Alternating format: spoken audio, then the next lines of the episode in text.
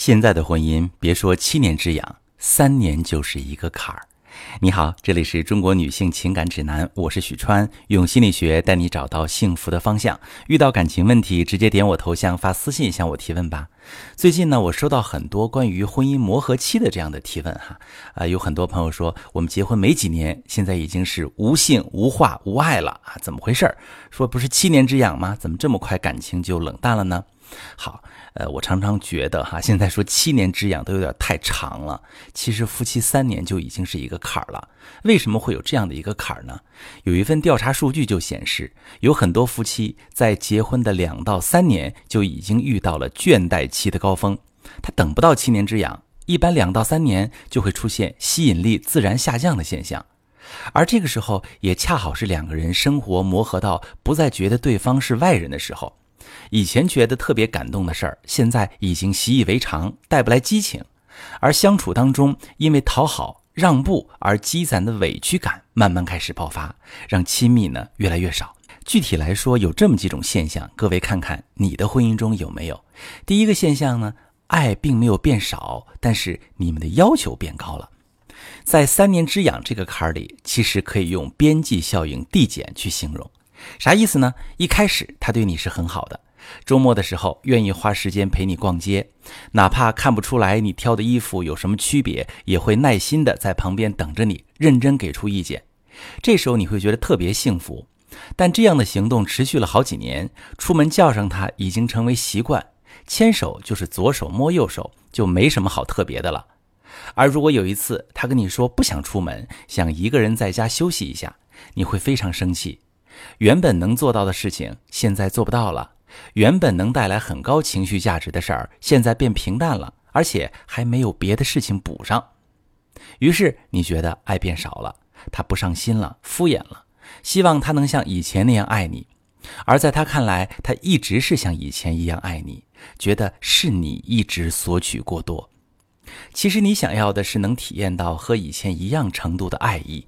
光靠和以前一样的行动已经不够了，只是你们很难去发现这种递减的存在，没有主动去经营婚姻、管理期待，导致明明很相爱，最后却分开。我再说第二种现象，就是争吵带来的伤害没有变多，但是你们的处理方式固化了。你们会因为以上的问题经常出现争吵啊？为什么他现在对我这么冷淡？他和共同朋友聚会不叫我了？是不是开始觉得我烦了？他有事情首先找别人分享，是不是觉得我不可靠了？以前他都会记得送礼，现在好像忘了这事儿，要不要去提醒一下？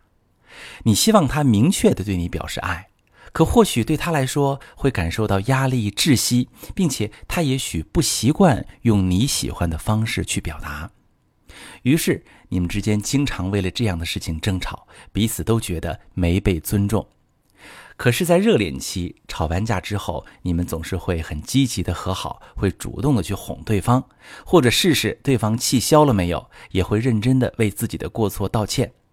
但到了新鲜感褪去的阶段，你们会觉得争吵之后的沟通是多此一举，反正他也不会突然分手、突然离婚，倒不如彼此冷静，就当没发生过。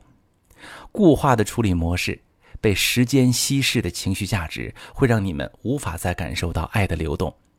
如果这个阶段你们能察觉到感情变化的原因，正确的处理争吵，把每一次争吵都当成发现问题的机会，去修复感情，就能好好的跨越这个坎儿。但很可惜的是，在我的工作当中遇到的这些濒临感情破裂的、遇到严重问题，比如说呃长期冷暴力啊或者出轨这样的问题。其实大家是看不见争吵当中的机会，也看不到争吵背后所表达的感情需求，才导致感情逐渐恶化。如果你在这样的感情当中一直备受煎熬，你想走出来却找不到方法，也可以把你的状况详细的跟我说说，我来告诉你如何正确的解决感情问题。我是许川，如果你正在经历感情问题、婚姻危机，可以点我的头像，把你的问题发私信告诉我。我来帮你解决。如果你的朋友有感情问题、婚姻危机，把我的节目发给他，我们一起帮助他。喜欢我的节目就订阅我、关注我，我们一起做更好的自己。